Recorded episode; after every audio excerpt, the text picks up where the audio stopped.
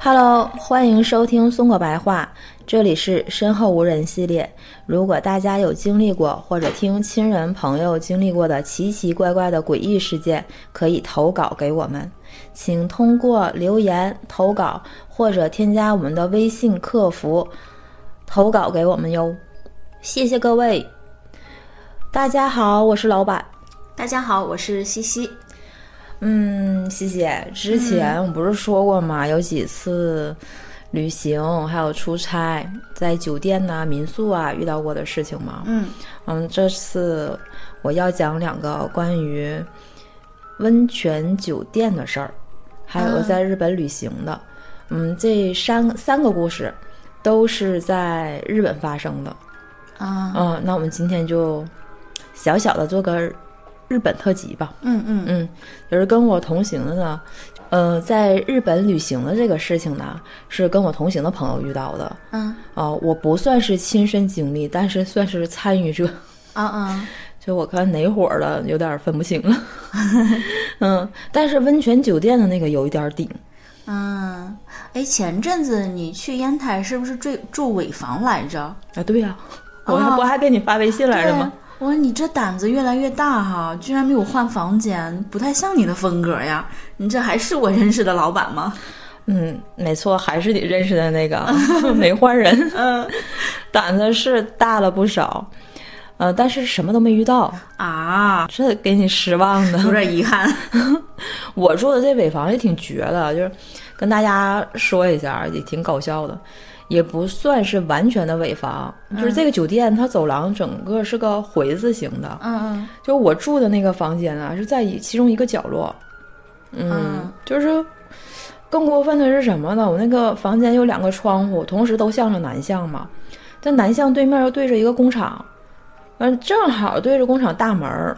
东工厂大门儿肯定是中间有一条主主干道，就工厂院内的主干道，嗯它正对着我这个两个窗户，嗯就是感觉形成一个丁字嘛，嗯就感觉很不舒服，有多少有点膈应。你要是从风水吧来说，我还具体还真不知道它具体应该叫什么，但是从内心来说，他觉得有点不舒服。嗯，当时我们到酒店的时候很晚了。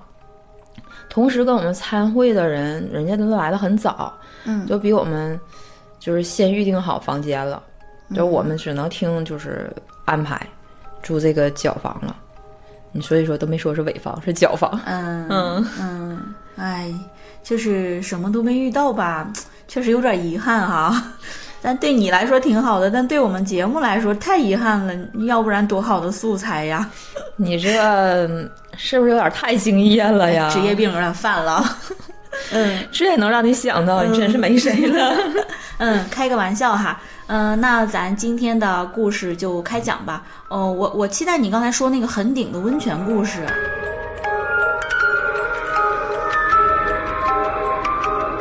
开始了哈，嗯 那我第一个讲也是温泉故事，啊但是呢不是那个顶的。啊，那先来个温柔点儿的吧，嗯我们循序渐进。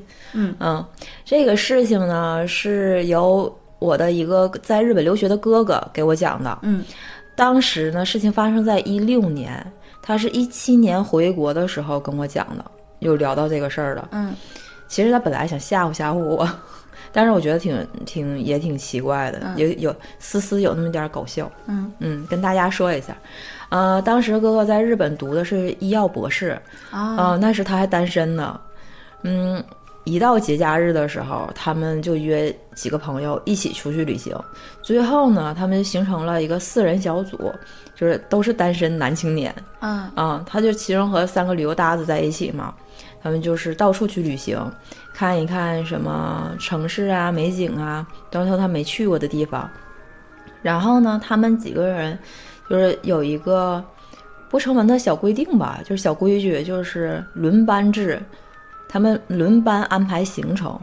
嗯、举个例子啊，可能刚才说的不是很清楚，就比如说这次由哥哥来决定去哪儿，他可能很想去大阪，嗯啊、那就由他来安排去大阪的行程，然后包括住的民宿啊、酒店呐、都由他来安排。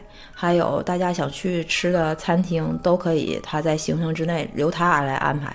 都是每次行程都由一个人安排啊，啊。这个我觉得这种方式也挺好的。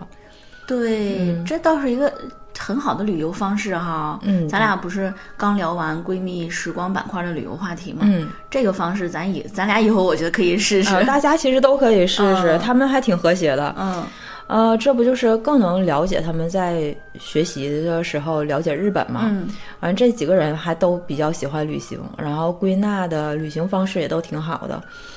嗯嗯，就是我要说的这次呢，就是他们其中一个朋友安排的，当时假期只有三天，嗯，啊所以说这个朋友安排了三天两晚的旅行。嗯嗯，因为他们在东京读书嘛，就是这朋友吧，他就安排了离东京不太远的一个温泉酒店，体验那种私人汤泉。啊啊呃，就是好多人都很好奇嘛，就是喜欢去那个日本的那个私人汤泉去感受一下，嗯就是那种有的老店，或者是有那种和式风情的那种，就是特别日式，大家都想去体验一下嘛。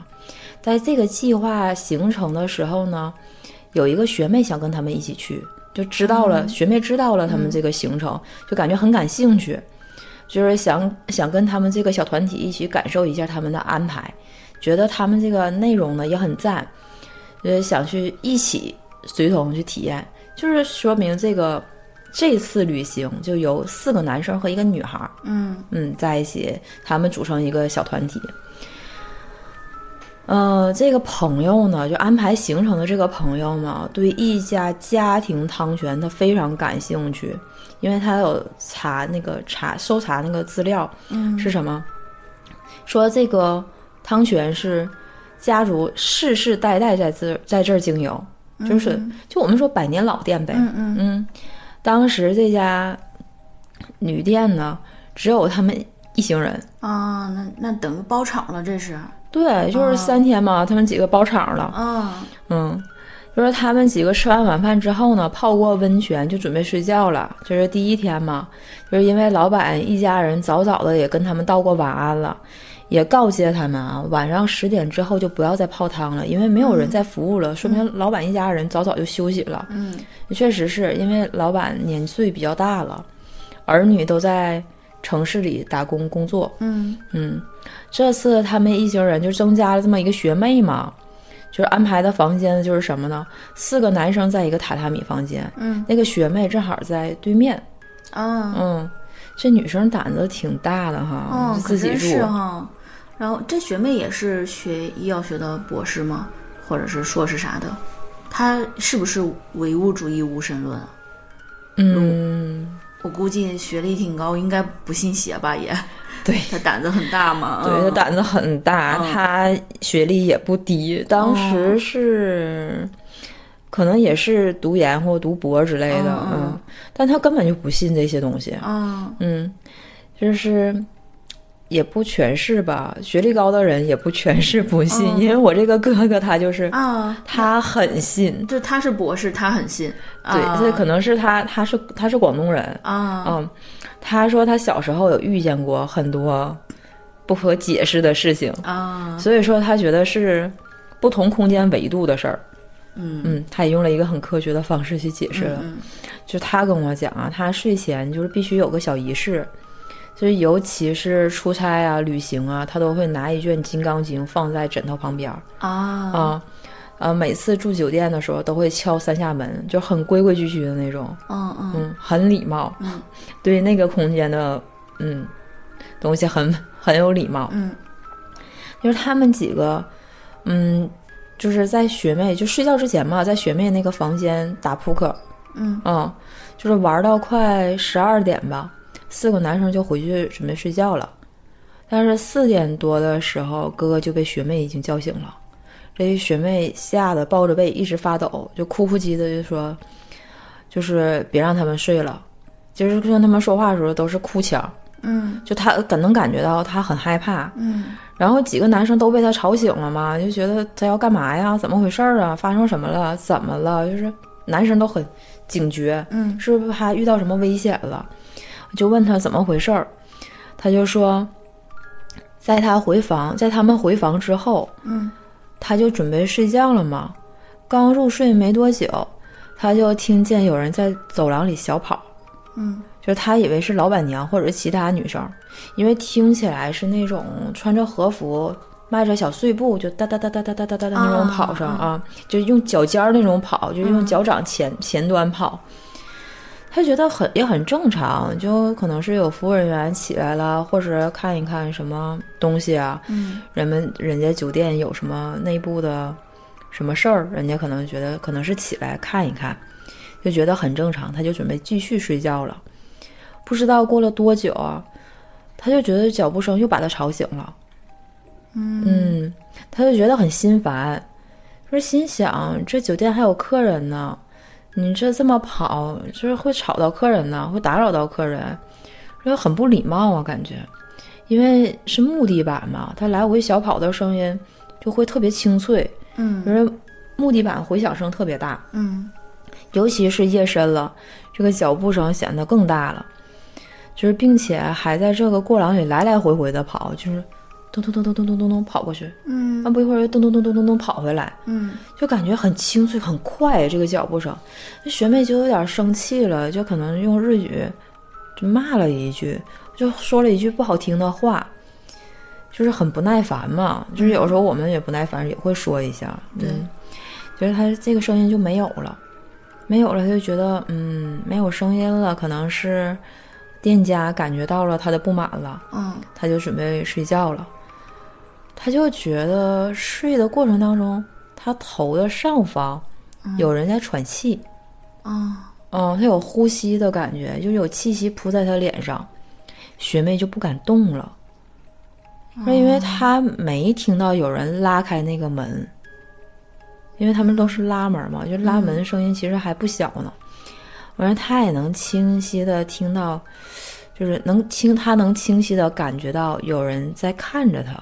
啊就是我们睡觉了，可能在闭上眼睛的时候，可能会放大感官，嗯嗯嗯，就会感觉有人在看着他，说这个时候他就不敢动了呀，就预感不太好，因为在日本留学，多多少少有听过同学朋友有说过关于这些传言，嗯他也不知道过了多久，就觉得没有动静了，就这事儿就过去了。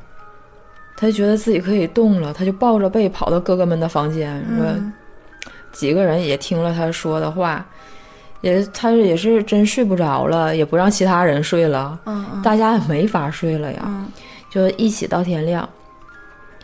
为什么我说这事儿有一丢丢的搞笑呢？就是他们的表现嗯对于老板娘的反应有些搞笑了。嗯就是这个事儿比较顶的是什么啊？并不是说，并不是说有声音来回跑吵到他，或是怎样，是早餐的时候，老板娘问他们睡得还好吗？学妹就把晚上发生的事情跟老板说了，跟老板和老板娘说了。嗯，出乎意料的是，老板娘回答的非常淡定，说啊，那是我们的妈妈，她非常热爱我们的旅店，她偶尔会回来看看，这都是很正常的。以前也有顾客说过，嗯，她去你的房间是不是因为你说脏话了呀？你这孩子，你对老人太不礼貌了呀！ 嗯，嗯就是哥们哥哥们几个人听到了这种回答也懵逼了，这学妹也很崩溃了。因为学妹只是听以前听说过有类似的这种事件，嗯但是她并不相信。嗯就是学妹果断决定吃完早饭回东京，提早结嗯结束了旅行。学妹再也没跟他们一起出去旅行哦过。就是这个老板是这么淡定看这个事儿的吗？也就是说他，他们的妈妈是很早就去世了的人，呃，对吧？对，就在啊前几年去世的、老板娘之后，有跟他们聊过。哎呦，这这学妹看来心理阴影是蛮大的了，经过这个事儿。对，再也不跟他们出去旅行了。对，嗯因为学妹刚才我也说过嘛，她是一个本身不信的人，嗯就确实也很刚，一看就是一个很伶俐的南方妹子。嗯嗯，嗯，所以我对老板娘这么淡定的解释，那看来她的妈妈这位老人家就一直没走吧？呃就经常会在这个房子里面留恋一下这种。呃对，哦就是可能不放心吧，可能是老妈妈之前把这个旅店经营的特别好，嗯就是老板娘和老板也很淡定，哦主要是他俩太淡定了。嗯，这就是平常事儿，显得学妹反而不正常了。啊这小日子那边的人是不太一样哈。哦嗯，是呗，估计不是一次两次了，老板也都习惯了。再说他们的文化背景和我们确实不太一样。嗯嗯嗯。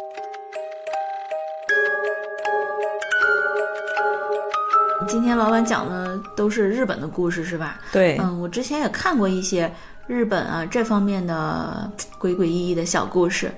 嗯，我也了解到说日本人是普遍都比较信鬼神，嗯对，他们生活中不管做啥事儿，禁忌都是挺多的。嗯那刚才听老板讲的这个故事，我感觉他们信鬼神，但好像并不是害怕吧？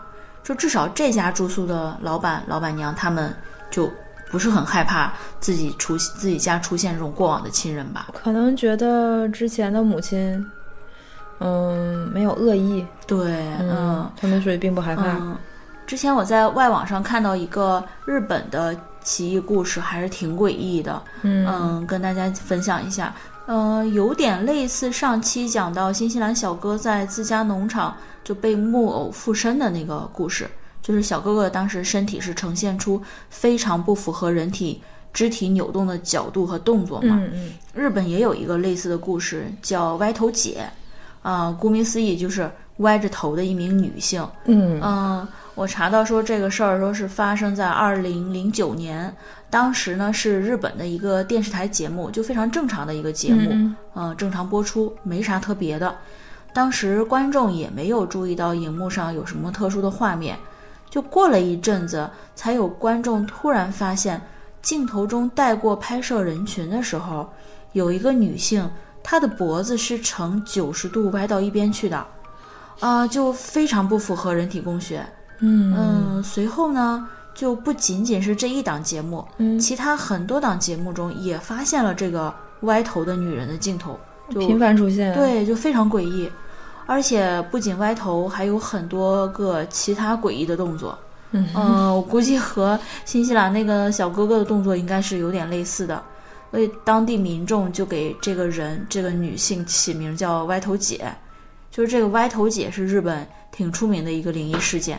呃，其他具体的细节或者是溯源的资料我也没有搜到，如果有听众朋友知道，可以留言跟大家分享一下呀。好奇怪呀、又是一个被木偶操控的人吗？嗯，而且还频繁出现在荧幕上。嗯嗯行，还得是小日子哈。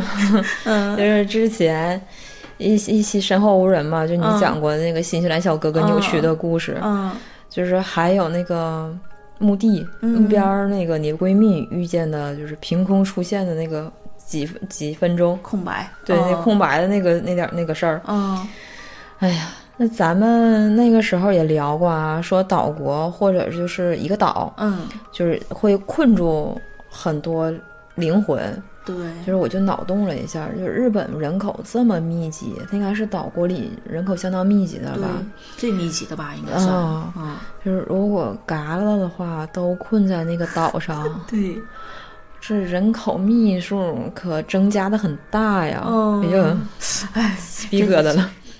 这新西兰也是一个小岛国，你这么说我有点后怕呀。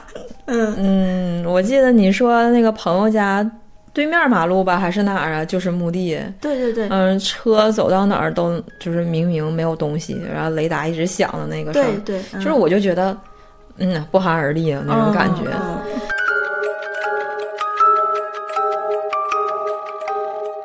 我再来一个哈，嗯然后这个就是那个我说的比较顶的嗯了。啊啊，嗯，是我的一个同学，他在日本留学时遇到的。嗯，嗯就是他，因为他现在还工作了嘛，那就好挺挺早以前的事儿了。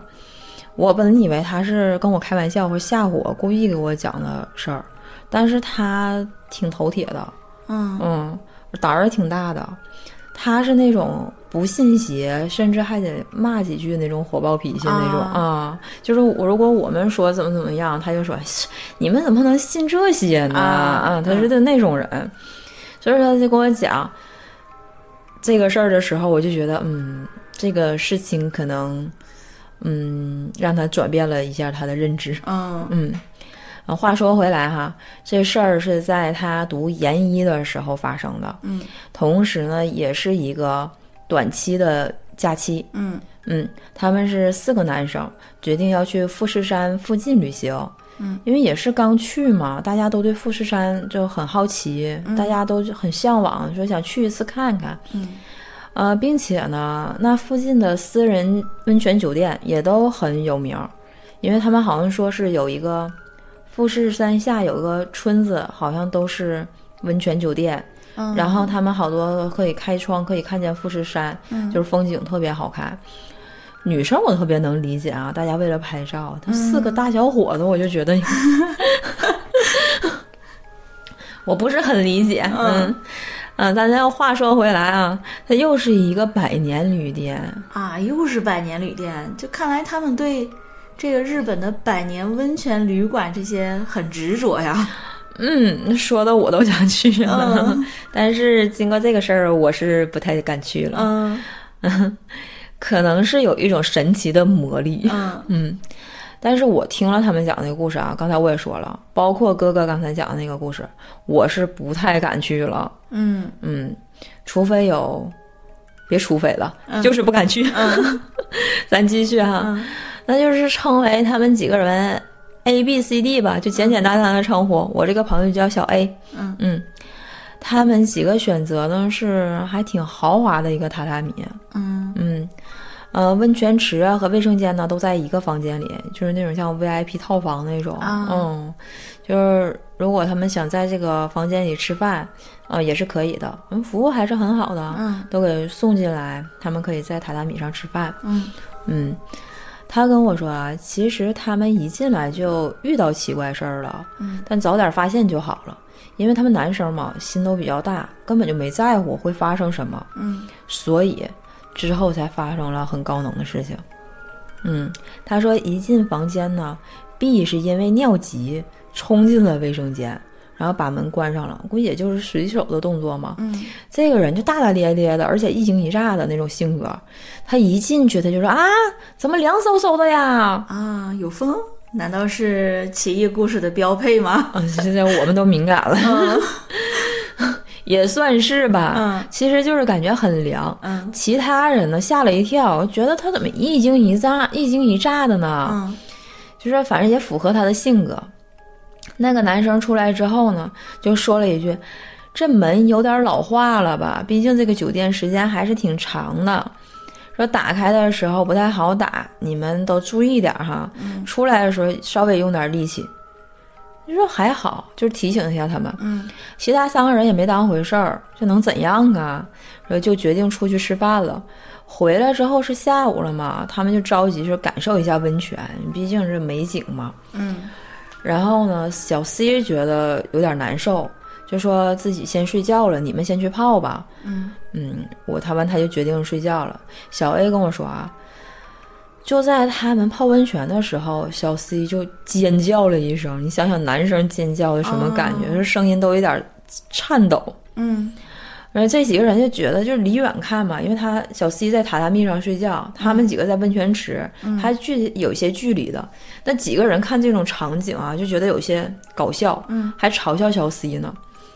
但是小 C 说他做噩梦了，他说感觉睡觉的时候一直有个女生在扯他的被子，嗯啊，完了他俩一直在梦里拉扯，当时我还有点跳戏，我说他俩这个画面更搞笑吧，比他尖叫还搞笑。嗯嗯，就是他还想努力的看清女生长什么样子，但是女生突然间回头瞪着他的时候，就是眼睛是血红血红的，啊所以说他才被吓醒的。嗯就他们几个确实很头铁啊，觉得小 C 可能是累了，或者是恐怖片看多了，就没当回事儿。可能就是个噩梦。对对，嗯觉得他大惊小怪，就是一哦个普通的梦。嗯我说小 A 跟我说，他也遇到了，啊嗯，但是这是之后的事情了啊。啊我先讲其他人的，嗯嗯，他说小弟是个中日混血，嗯就从小在那边长大，但是他是那种不信邪的。矛盾的一个点，就是他又听说过很多关于这些传说，嗯嗯，还像他们那个什么百鬼夜行啊，就那种小故事，啊嗯。然后再说一说我的朋友小 A 遇到了啥哈，就是他去柜子里拿那个被褥的时候，嗯发现柜子的角落里有一摞钱，就日本那种中间带穿孔的那种小硬币，嗯。但是旁边还有一个日本庙里请来的一个小东西，就是一个看起来像小法器的，他后之后才知道是庙里请来的，嗯嗯，就是一个，其实当时他的心境是什么呢？他不太懂，他是学设计的嘛，嗯他比较喜欢审美好看的东西，嗯他就觉得这个东西比较精致，是一个精致的小摆件儿、嗯或者是小把件儿，他就拿起来就是看了好久，就觉得嗯挺好看的，在手里把玩了好半天。嗯同时呢，就是小 B 这个欠儿灯嗯啊就把衣柜里那钱拿出来了。啊啊，他还说这是老板在要邀请我们吃冰激凌吗？那我们一会儿去吃冰激凌吧。嗯就这事儿就过去了，几个人就觉得小 B 有点搞笑，就是小 D 呢，小 D 就觉得嗯说不太好，还是放回去吧。嗯嗯，小 B 也就是悻悻的把这些钱放回去了。嗯他们出去就吃饭了嘛，吃完晚饭回来呢就玩桌游，他跟我说他们玩了很长时间。嗯他小薇跟我说的时候，我不记得叫什么名字了，应该是日本当时非常流行的一种桌游游戏。嗯嗯，但这期间啊，他玩的途中啊，小 C 就去了趟卫生间。其实不去还好，去了出事儿了。我感觉小 C 好像有点好弱的感觉。哦嗯，他上完厕所之后呢，就是打开门，发现门打不开了。嗯其他几个人就在门外帮他拉，就是怎么拉也拉不开。小 C 就以为外面几个人跟他开玩笑呢，啊因为男生之间可能会互相开玩笑嘛，对啊就他在里面拉，那个几个人说是帮他 拉，但是在外面顶着，嗯嗯他就说：“拜托，求求你们啦，开开门吧！这门好像是坏了吗？”啊其实他问门坏了吗？他是不确定的。然后小 C 以为就是他们在开玩笑，嗯完就是一直在求他们，一直在求他们。后来都说了，拜托开开门吧。就那三个人也很无奈，也很懵逼，就是你求我们干嘛呀？嗯就是让让小 C 他三他三个让小 C 在里面检查是不是什么东西卡住了，把那门卡住了。完、小 C 在里面就一顿倒腾啊，一顿检查，说到底是啥呀？啥把这门卡住了呀？也没检查出个四五六，嗯嗯，然后我这个朋友小 A，他是刚才我也说，他是火爆脾气，嗯嗯他没遇到过不但头铁还得骂，嗯他真是脾气很暴。因为我俩从小一起长大，他我就知道他脾气很暴，他就在外面一点耐心都没有了，嗯就骂了几句，就是他一直在输出脏话，嗯就人几个人也愣了半天看着他，就门也不开嘛，嗯就门锁也没问题嘛，他就是开始不耐烦了，一直在那儿骂，一直在那儿骂。突然间门就开了，哦啊、就是拉开门的一瞬间，小弟还被闪了一闪了一下下，啊嗯，就是差点摔了。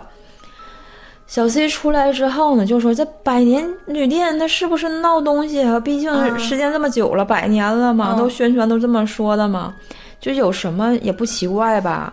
其实他在暗示他们是不是有东西，他觉得嗯跟下午那个梦，就他很敏感，嗯小弟这个时候也说说好像是吧，说感觉就是屋子里是不是有那种日本的那种鬼怪，啊嗯，就是在跟他们开玩笑，就是像小顽童一样在跟他们开玩笑，嗯应该没有恶意。他觉得柜子里的那些钱还有那个小小摆件儿，嗯嗯，那些东西。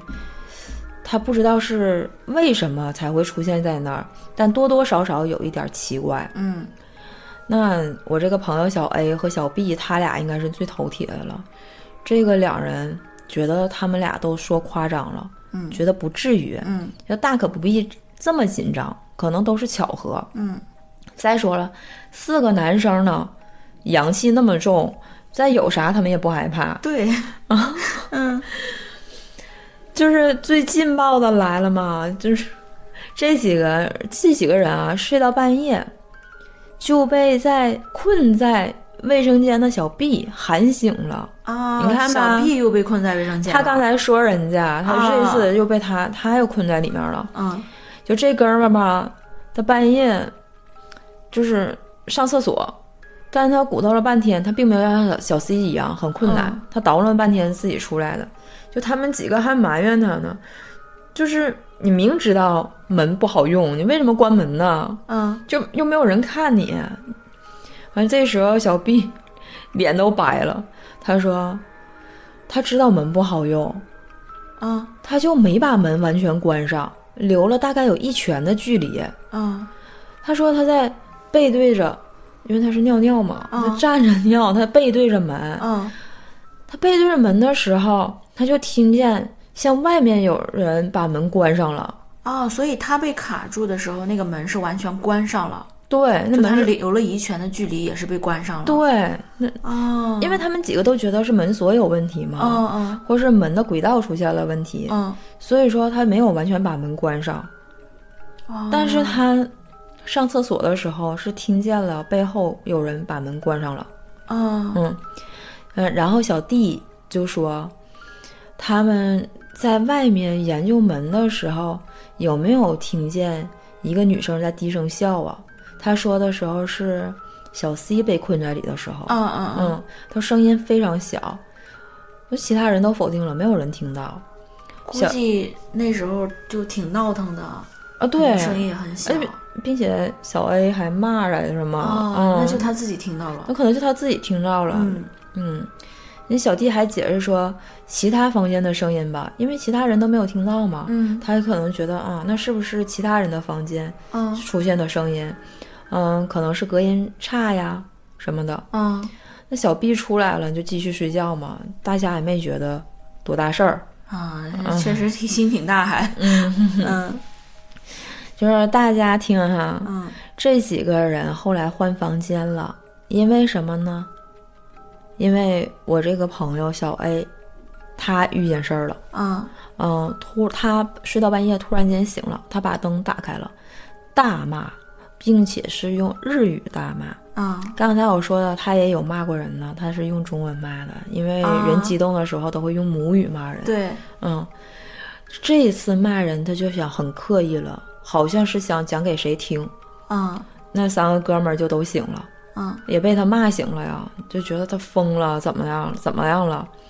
小 A 跟我当时跟我说啊，他他睡眠很轻的，嗯其实他也是睡觉很轻，就是卫生间那个事儿之后，他就很快就睡着了，因为可能是太累了，嗯并且包就是下午刚泡过澡，嗯嗯，血液循环快嘛，可能就嗯对晚上睡眠就相对的好一些。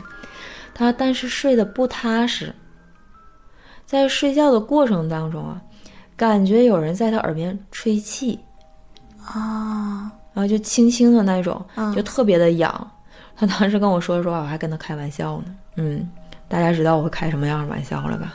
啊嗯，他以为是他睡觉的朋友在跟他闹呢，嗯因为他觉得他可能在睡觉，其他的人没在睡，嗯他就起身看，就那三个人睡得跟死猪一样。嗯 他觉得，嗯，那就没有，他虽然还在睡觉，那我就决定继续睡吧。嗯他再睡的时候，又开始吹他，就那种冲着他的脸去吹气，嗯就是吹啊，不是有鼻息那种啊。嗯嗯刚才提到就是哥哥的学妹，她又感觉到有人喘息，嗯，但是小 A 跟我明确的说是吹气，这是故意在吹。故意在吹，嗯就是还感觉到有水滴滴在他脸上，啊这就挺奇怪了。嗯有水滴滴在脸上，一定会是从上方滴的。嗯嗯，他就觉得不对劲儿，他觉得就是哪个朋友在跟他开玩笑。嗯，但他三个朋友都是睡的。嗯，当时他不知道啊，他闭着眼睛呢。嗯然后他就骂了一句“我操嗯”，就是紧接着他就听见一个女生跟他说，用日语说的啊，嗯就是“你发现我了吗？”啊嗯，啊当时小 A 就吓醒了，瞬间就他那种火爆脾气啊，就大骂暴走，就大声的在房间里踱步开始骂。啊就这事儿，他跟他们几个说，小 C 就说他睡觉的时候就老感觉有人拽他的被子，嗯，嗯，这几个人把灯都打开了嘛，就决定换房间，都没有多逗留一刻。就是虽然是已经打扰到了老板，但还是决定换房间了。哦嗯，他们也没多问，就是店家怎么回事儿，就估计他们几个也猜到嗯了，大差不差的也就是那些事情。但那个声音就是很恐怖。嗯他说其实是个很甜美但很冷清的声音。阴森，我也感觉是阴森，嗯。就是之后呢，就换了其他房间嘛，就没有发生任何事儿。嗯，就小 A 的原话说，就发生的事情，嗯，也没有其，就算发生什么事情啊，也没那个房间生猛。嗯嗯，他们也没在乎。嗯嗯，就我上次的时候，就是不也想去富士山嘛？嗯去日本的时候，我还问了他行程，然后他还问我你要不要去，你到底要不要去？我把这个温泉酒店的名字告诉 你，他让我去体验一嗯啊下，啊， 他还告诉我是哪个房间。 说告诉我说，如果遇到了老板，你一定跟老板说啊，他那个他会给你安排大餐的， 我都无语了。这是一个特殊的一个旅游的景点吧？呃，这这真的能把我吓疯。就是你发现我了吗？这让我感觉就是在看日本恐怖片一样。对，我觉得，嗯，艺术来源于生活嘛，嗯可以这 么就说。是他跟我讲的这个事情，我当时都有画面了，嗯嗯，就是我是不敢去这种百年旅馆了，嗯嗯，那种老房子改的民宿，其实现在我也有点不太敢了，嗯，就是你上次住的民宿不也是老房子吗？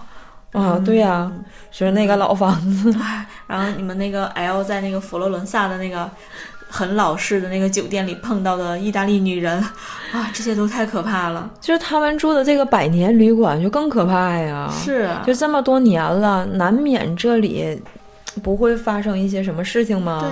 对对，就是意外啊，或更残忍的事件也说不定。嗯，感觉那女生是被困在里面了吧？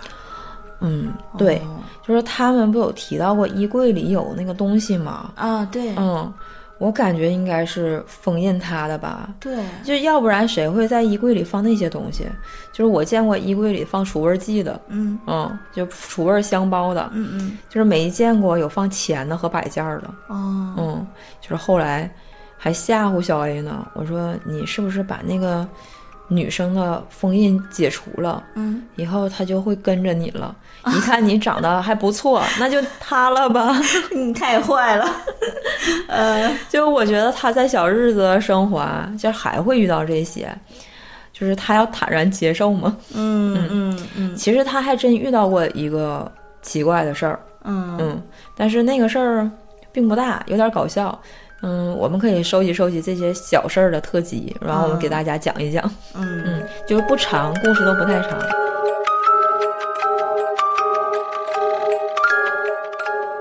就事儿，我再讲一个吧。嗯嗯，刚才不说了吗？就是我们去大阪玩的时候，啊、嗯，遇见的事儿，嗯，跟我同屋的闺蜜遇见的事儿啊就是那个民宿嘛，啊，我是参与者。嗯嗯，就是一九年的时候，我们去大阪玩，在那个民宿发生的事儿。嗯嗯，我那个经常遇见灵异事情的闺蜜啊她她也去了啊，他啊，啊她自己选择了住一个单间儿，啊你，看她胆儿大不？胆儿大，我出去旅游，尤其是民宿或者是尤其什么百年之类的，我一定要有人跟我住一间房房间才行。那个房间吧是一个小木房，嗯但是楼下呢是这个老板的工作室，嗯嗯，然后楼上呢，我们那个房间是有三个房间，一个是榻榻米，其实那榻榻米可以当客厅，嗯然后其中一个是单间儿，嗯，就是我我能理解啊，它可能是儿童房之类的，嗯它是一张床嘛，我闺蜜就选择住那屋，就这个经常令遇灵异事件的闺蜜，嗯她住在那个房间，另一个房间呢是标准间儿，两张床，嗯嗯，所以说我和另一个闺蜜住在了那个标准间儿。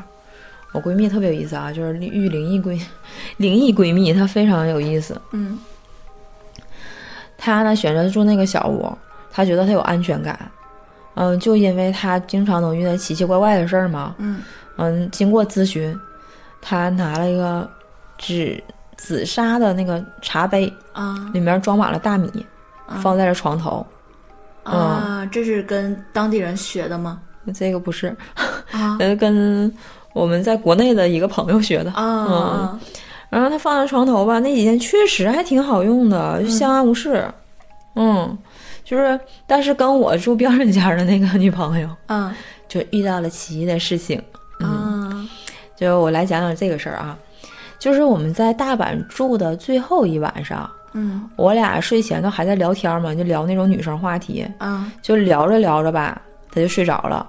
就我看他的时候，我抬头看他的时候，我感觉他的头要磕到那个床头柜儿了，就是那木头床头柜儿多硬哦！他再他再一转身，他梆再磕着了，我就觉得他那个性格得吓一跳，嗯他也疼啊，磕大包第二天也不好看呢。嗯完我就扒拉了他一下，把他叫醒了，就是让他往里靠靠再睡。嗯嗯，完了他也正好挪了一下位置，然后我看他睡睡的位置 OK 了，我就准备回我床上睡觉了。嗯就是那一夜啊，就是睡得也不怎么好。我睡的时候就是觉得一阵儿冷一阵儿热的，嗯就是不是很舒服，就不特特别浅，睡眠特别浅，就觉得嘖特别乏。你有没有那种感觉？就是感觉身上特别乏，但是睡得一直都不好。嗯，对，嗯，就第二天早上了嘛，跟我同屋的那个闺蜜，她起得比我早，就听见她去卫生间的时候，就声音不小，我就我也醒了，就是她看我，她回来了，她看我也醒着，她就跟我说：“大姐，你扒拉我一宿嗯啊、我就懵了呀，这大姐问我说啥呢呀？怎么扒拉她一宿？然后我就回答我说我没呀，我只扒拉了你一下啊，不叫醒你了吗？嗯怕你磕到头。嗯她也懵了，她连忙说啊，她说没有啊，这你至少啊扒拉我六七回。啊她说你太烦人了，你扒拉我一宿，还问我咋的了。啊一边扒拉一边问我，他说我一宿都没睡好。我连忙否认呐，啊就是但但是我就我说我是没睡好啊，我说我没睡好的原因是啥？我说大姐你打了一宿呼噜，你还说你没睡好，你睡得可香了。啊那闺蜜说，我俩说的是一个事儿吗？是一天吗？嗯她说我昨天晚上做了一宿梦。就感觉这我俩住这屋子可不对劲儿了，就感觉外面的那个窗户上就有好多只猫在那儿来回走。猫啊她说有好多只猫在那儿来回走。当时我说我也我也特别好奇，她说这屋里感觉有人在走路。我们住那屋是木房子，嗯有人走路声音非常大。嗯我说大姐，你净扯、啊。她说肯定是，嗯，旁边那屋那谁就来回走了。嗯然后她醒了之后说没有啊，我一觉到天亮，我刚出屋啊， 啊只有听见你俩说话了，我才出来的。当时我就跟她想，我说行了，别多想了，别多想了，反正也是最后一晚上了，今天晚上我们也不住了，就就走了。嗯就别多想了，我说赶紧收收拾行李吧。就去机场路上呢，他一直在说，就是嗯，感觉这个房间好奇怪啊。以后本来就是刚我们刚来的时候，还觉得那个房间特别好，嗯然后下次也要来住，性价比好高。嗯这个时候他走的时候说，再也不来大阪住这个地方了， 就这个民宿被我拉黑了，我肯定不住。嗯嗯，太怪了。他说，他就觉得房间布局也怪。他从哪儿觉得怪啊？就是他觉得我俩住的那个房间里面有个衣柜，嗯像什么呢？像《咒怨》电影里面那个衣柜。啊俊介不是在那个衣柜里面吗？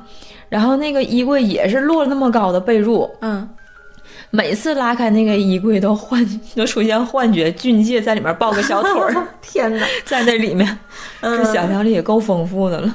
嗯，另外那个闺蜜呢，要是这房间有问题啊，我感觉她更容易吸引那些脏东西啊。他没事儿啊，嗯，他那几天睡得都可好了，连梦都没做。啊看来就是那个紫砂的茶杯里面的大米起作用了吧？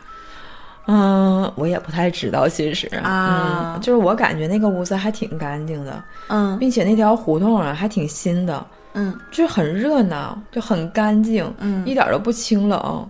就是不知道他怎么会有这种反应，嗯，就是我也很纳闷儿。他说我扒拉一宿扒拉他六七 次，嗯，看来还有一另外一个 人，嗯，嗯，是。然后我就吓唬他嘛，我说是不是有另外一个人扒拉你了？ 嗯，他说：“那也不能一边扒拉我问我咋的了，这日本人学的挺 挺快呀、这中文。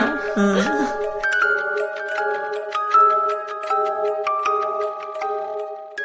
嗯，老板刚刚讲了几个泡温泉故事背景的诡异故事啊，我这马上周末就要去旅游泡温泉了，我这心里都有点阴 影了，都不想去了。 嗯，不过我们定的是那种比较现代的，就不是古老有韵味的地方啊，会不会好一点？嗯，我感觉有水的地方会吸引。嗯，想起嗯，说起日本泡温泉的故事，我想到日本有一个电视剧，嗯日剧叫《Dear Sister》，听众朋友们应该有人看过吧？当年还是挺出名的，是由日本女星石原里美演出的。嗯嗯 嗯，石原里美也挺出名的，就被称为嗯嗯日本的林依晨嘛。嗯啊，这个日剧的内容我们就不做赘述了。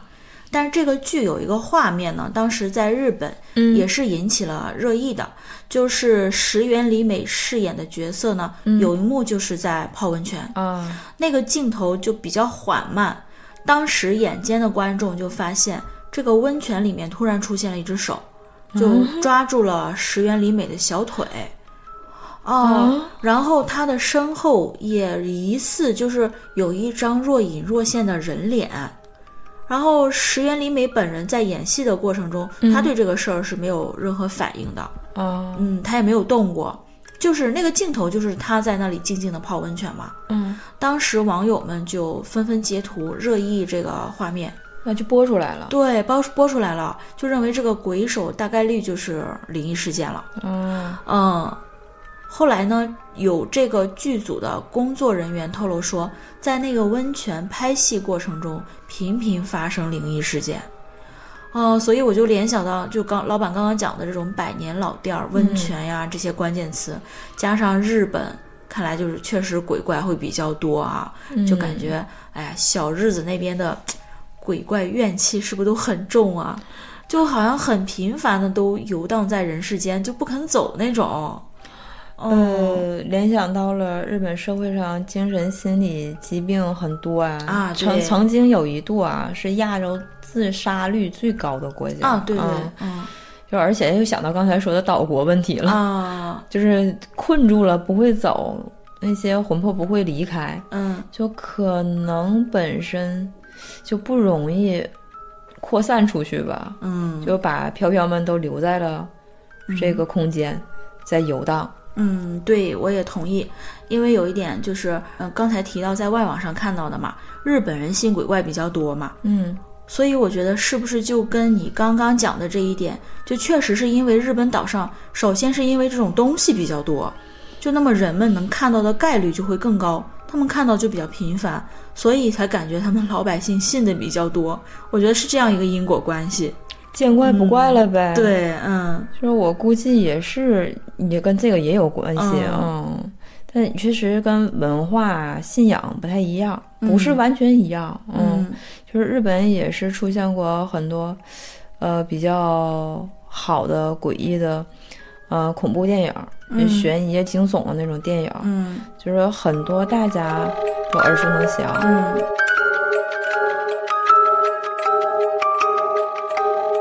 嗯，今天我们关于小日子的奇异故事分享就到这里啦。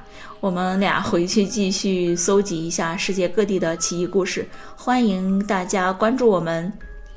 嗯，大家有亲身经历过的，或者是听到过的事，记得投稿给我们呢。嗯嗯，跟我们分享，我们会整理好给大家分享。嗯嗯，也感谢大家收听我们的身后无人，谢谢大家了，拜拜，我们下期见，拜拜。拜拜。